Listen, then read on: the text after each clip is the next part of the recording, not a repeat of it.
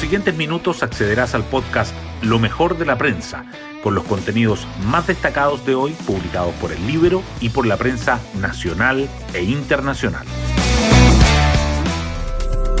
Buenos días, soy Magdalena Olea y hoy lunes 2 de mayo les contamos que graves hechos de violencia marcaron el Día del Trabajador ayer, que incluyó saqueos, barricadas, enfrentamientos y disparos en el sector de Estación Central.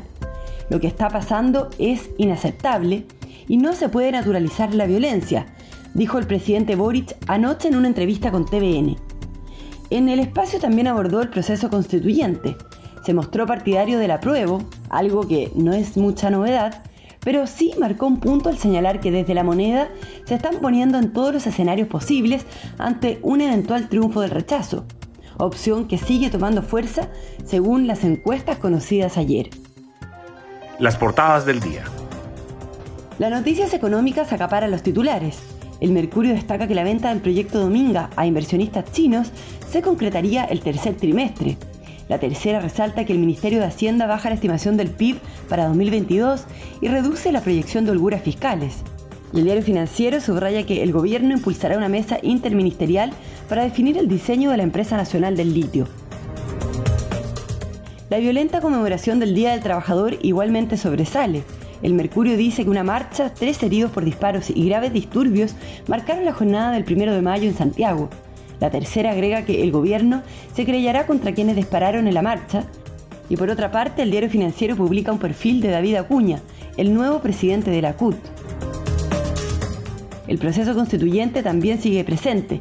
El Mercurio remarca que el presidente Boric dice que votaría a prueba, pero que discute en el escenario por si se impone el rechazo, y que las facultades de medicina advierten por el inciso sobre el rol del Estado en la formación de los profesionales de salud.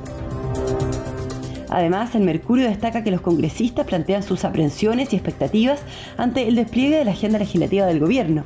Y la tercera resalta que el costo fiscal del proyecto del salario mínimo para el periodo 2022-2023 asciende a 465 millones de dólares. Hoy destacamos de la prensa. Tres heridos a bala marcaron las marchas por el Día del Trabajador y el gobierno anuncia querellas. Ayer se volvió a conmemorar el primero de mayo con actos en la vía pública, luego de dos años suspendidas por la pandemia. Además de la marcha de la CUT en Santiago Centro, la Central Clasista de Trabajadores realizó una en Estación Central que terminó con saqueos y tres personas baleadas, uno de gravedad, tras enfrentamientos entre manifestantes y vendedores ambulantes. En una entrevista con TVN, el presidente Gabriel Boric abordó el proceso constituyente y dijo que votaría a prueba pero reconoció la legitimidad de la opción rechazo. Ante la posibilidad de que ésta se imponga en el plebiscito de salida, aseguró que se buscarían alternativas porque el consenso transversal es que la constitución actual no es representativa y tiene que ser cambiada estructuralmente. El gobierno negocia medidas para contener a las nuevas movilizaciones en la macrozona sur. El subsecretario del Interior, Manuel Monsalve, viajó a Concepción para reunirse con los trabajadores de las empresas forestales en busca de un acuerdo para evitar las futuras movilizaciones por los episodios de violencia que se registran en la Araucanía y en el Biobío. Afirmó que habrá una nueva propuesta para aumentar la seguridad. Hacienda ajustará la previsión de crecimiento y reducirá las alguras fiscales proyectadas. El ministro Mario Marcel presentará mañana ante la Comisión de Hacienda del Senado el informe de finanzas públicas del primer trimestre. La atención estará puesta en el ajuste de las proyecciones de crecimiento del PIB de 2022 en alrededor de 1,5% y en las holguras fiscales que estimó la administración saliente. Y nos vamos con el postre del día. Alfredo Castro y Daniela Ramírez fueron triunfadores en los premios Platino 2022 en la novena edición del galardón a lo mejor del cine iberoamericano, realizado ayer en Madrid, el actor logró su tercera estatuilla por la película Carnaval, mientras que la actriz obtuvo la primera por la miniserie Isabel.